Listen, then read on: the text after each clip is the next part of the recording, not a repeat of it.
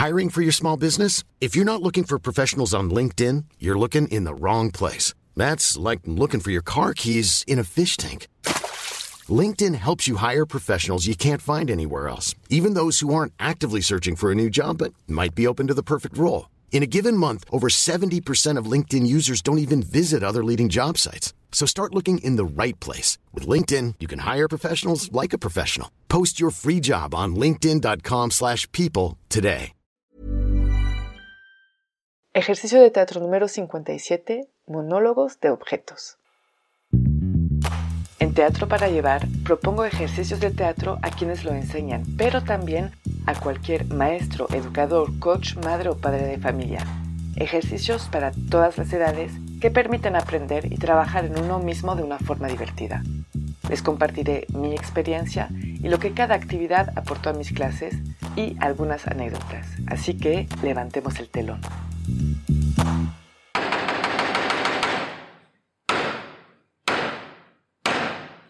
Buenos días. Para este ejercicio vamos a necesitar a mínimo una persona. Voy a pedir a los participantes de ponerse en un círculo. También puede ser desde las sillas, por ejemplo, desde donde están sentados y levantar uno por uno, pero me gusta que haya más acción.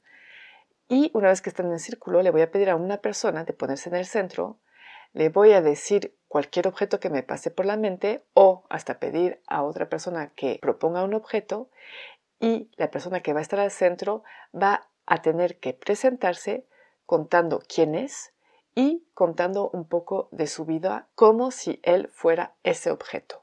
Después de un minuto le voy a pedir a otra persona de reemplazarlo y de seguir con ese monólogo que empezó su compañero.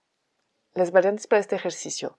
Me gusta cambiar cada minuto más o menos como para poner más acción, pero depende mucho del grupo. También puede ser una persona que él solito hable durante, por ejemplo, cinco minutos y ya, y después cambiamos de objeto. Pero también es interesante ver qué otras ideas tienen los demás, porque ya ven que a veces tenemos más ideas observando que actuando. Otra variante sería de pedir a esa persona que está en el centro de contar su vida como si fuera un objeto y que los demás le hagan preguntas. Otra variante podría ser de que en vez de objetos sean, por ejemplo, animales o algo de completamente diferente, como por ejemplo algo abstracto, como el amor, la amistad, la tristeza. Y ahí es interesante que hablen desde ese punto de vista que seguramente nunca lo han pensado.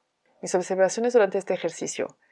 Es un ejercicio que abre definitivamente las puertas de la imaginación poniéndose en el lugar de algo que no es humano, aunque obviamente pues tienen tendencia, y eso es normal, a humanizar los objetos hablando de las emociones que pueden sentir y vivir.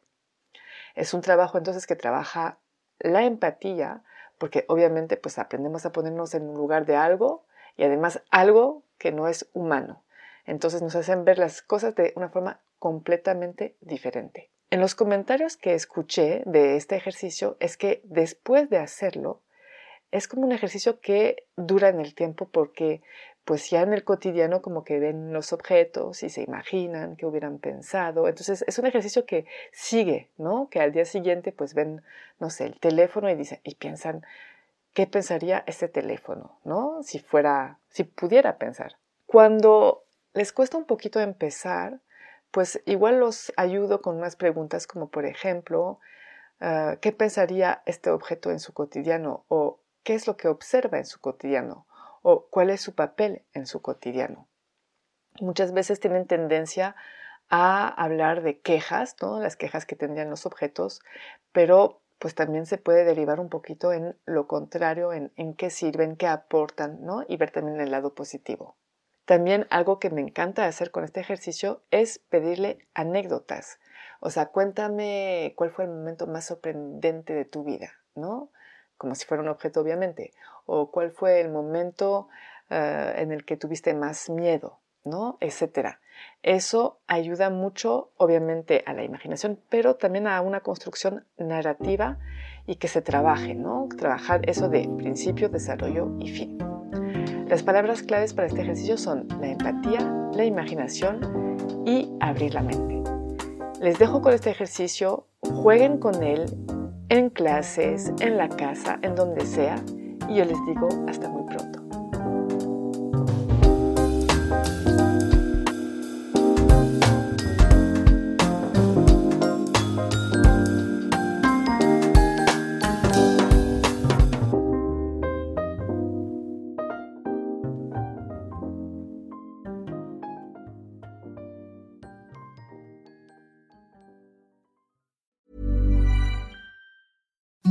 Imagine the softest sheets you've ever felt. Now imagine them getting even softer over time. That's what you'll feel with Bowl and Branch's organic cotton sheets. In a recent customer survey, 96% replied that Bowl and Branch sheets get softer with every wash. Start getting your best night's sleep in these sheets that get softer and softer for years to come. Try their sheets with a 30-night guarantee. Plus, get 15% off your first order at bowlandbranch.com. Code BUTTERY. Exclusions apply. See site for details.